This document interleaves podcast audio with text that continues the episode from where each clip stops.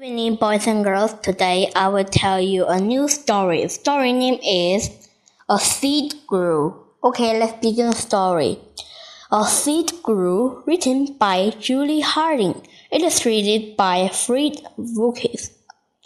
A small seed falls into a ground and becomes buried in the soft or soil.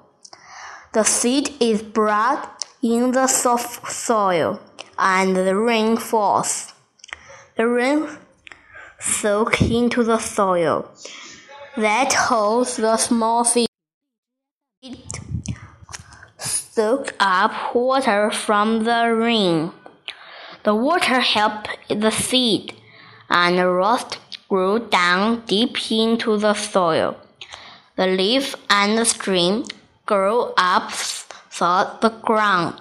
The leaf in the sunshine. The plant use sunshine to make food. The rain and the soil help them the small seed. The plant grew taller and more leaves grew on the stem. The roots grew longer.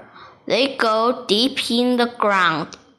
The big plant grew flowers.